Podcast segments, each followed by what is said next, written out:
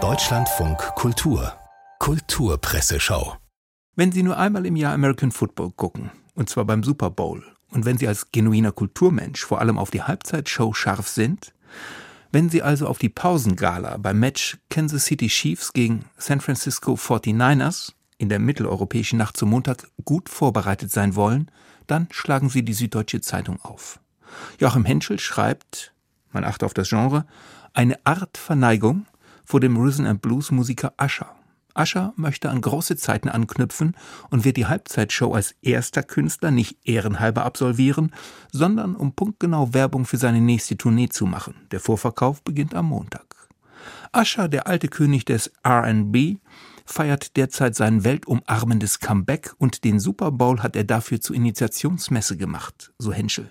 Es ist ein durch und durch genialer Deal zwischen Sport und Pop, Fernsehen und Live-Entertainment. Wer alt genug ist, denkt wohl an Elvis Presleys berühmtes NBC-Special, das 1968 seine Rückkehr auf die Bühne signalisierte und ähnlichen Regeln folgte. Nochmal anders gesagt, Usher, der schwarze Elvis ist zurück, nachdem er das für Presley final tödliche Vegas schon glücklich überlebt hat. Mit dem letzten Satz spielt es Set-Autor Henschel auf mehr als 100 Shows an, die Usher in den letzten Jahren in Las Vegas absolviert hat. Auf jeden Fall wird der Super Bowl wieder total mega. Ob mega geil oder mega gaga, entscheiden Sie bitte selbst. Um musikalisch zu bleiben, die Frankfurter Allgemeine Zeitung erinnert an die Uraufführung der Rhapsody in Blue von George Gershwin vor 100 Jahren. Jan Wiele und Jan Brachmann zitieren den Jazzpianisten Ethan Iverson, der jüngst festgestellt hat, dass die Rhapsody in Blue zwar direkt in die Sprache der stärksten und innovativsten schwarzen Jazzmusiker übergegangen ist, im Gegensatz dazu aber der größte Teil der populären schwarzen Musik von der Welt der formalen Komposition bis heute getrennt bleibt.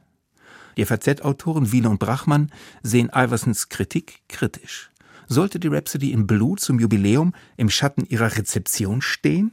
Einerseits ist nicht von der Hand zu weisen, dass das Verhältnis schwarzer Musiker zu Gershwin oft schwierig war und ist, Andererseits wird gerade, was die Rhapsody betrifft, die Ausstrahlung des Stückes in ganz verschiedene Bereiche der Musik famos verbindend.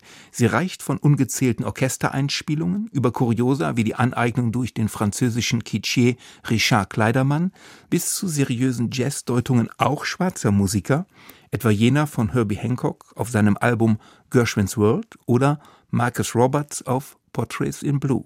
So die beiden Jans, Wiele und Brachmann in der FAZ. Nun zur Clubkultur. Die Tageszeitung führt ein Gespräch mit Sascha Disselkamp, Vorstandsmitglied der Berliner Clubkommission und möchte wissen, herrscht in der Szene ein Klima der Angst, nachdem etwa das Bergheim für die Ausladung eines DJs angegangen wurde, der die Vergewaltigung von Frauen durch Hamas-Terroristen am 7. Oktober geleugnet hat?